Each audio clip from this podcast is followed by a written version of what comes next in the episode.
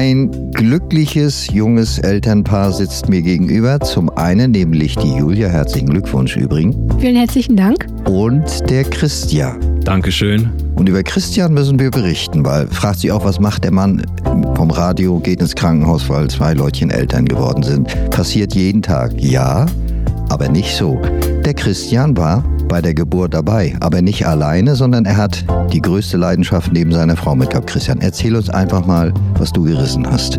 Ich habe bei der Geburt, welche fünf Stunden gedauert hat, ungefähr drei bis vier Stunden davon Gitarre gespielt nebenbei. Da war viel Zeit für Händchenhalten natürlich auch noch dabei und auch viel Zeit zum Gitarre spielen, weil unsere wunderbare Hebamme hat das Bestmöglichste mitgemacht und ganz zum Schluss kam ja auch das Beste raus. Das war ja dann die Ria. Die Ria ist die kleine Tochter. Wir fragen mal bei Mama Julia nach. Du wusstest gar nichts davon oder hast du sowas schon geahnt?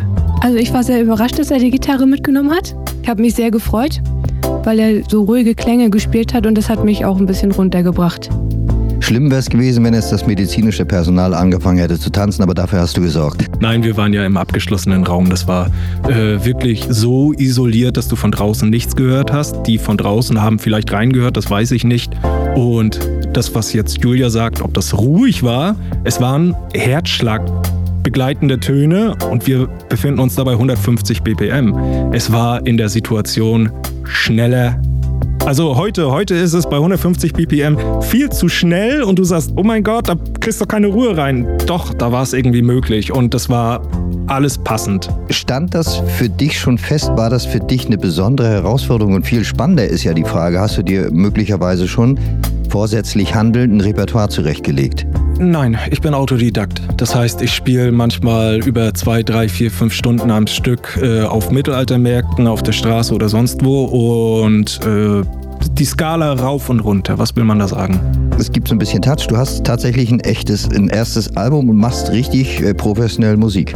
Aktuell habe ich zum Geburtstermin meiner Tochter am 15. ein Wikinger-Album rausgebracht, Wikinger Metal, einfach weil ich Lust drauf hatte, die nordische Mythologie toll fand und Geschichtenerzähler und Geschichtenschreiber bin und da mich in diesem Metal-Album sozusagen mit der Thematik beschäftigt habe und ich wollte, dass das zum 15. rauskommt, weil jetzt mit meiner Tochter ich im Idealfall auch für meine Frau sanftere Töne anschlagen werde und nicht mehr ins Mikro schreiend irgendwelche grausamen Wikingerzeiten nach Alber, ja, sondern ruhiger spielen möchte für die Zukunft. Und deswegen ja auch die kleine Gitarre. Das ist eine wirklich kleine, das ist so ein Ukulelenbau von der Gitarre, aber hat sechs Seiten, wie die Gitarre und nicht vier Seiten wie die Ukulele und da sind Nylonseiten drauf, welche ja wirklich die ruhigen Töne haben.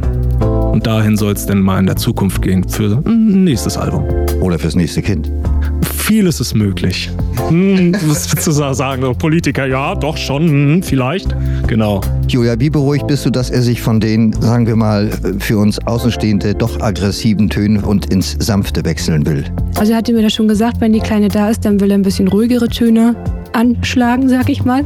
Und ja, bin ich froh drüber, weil so dieses, ich sag mal jetzt Bum-Bum-Musik, das ist für die Kleine vielleicht nicht unbedingt förderlich.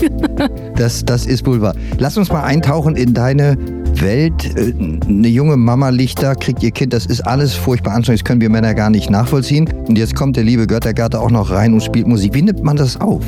Also ich habe das äh, ehrlich gesagt mehr so im Hintergrund wahrgenommen, weil ich äh, sehr mit den Wehen beschäftigt war wie man sich denken kann. Aber nee, das war sehr schön, ja. Frau Dr. Beata Loy ist jetzt inzwischen auch bei uns, die von dieser Idee natürlich auch gehört hat. Wir fragen doch einfach mal, haben Sie sowas schon mal erlebt? Ich habe noch nie erlebt, dass unter der Geburt jemand Gitarre spielt. Äh, ich freue mich jedes Mal, wenn die Geburten musikalisch begleitet sind. Das schlagen wir unseren Patienten auch vor. Das ist auch immer sehr schön.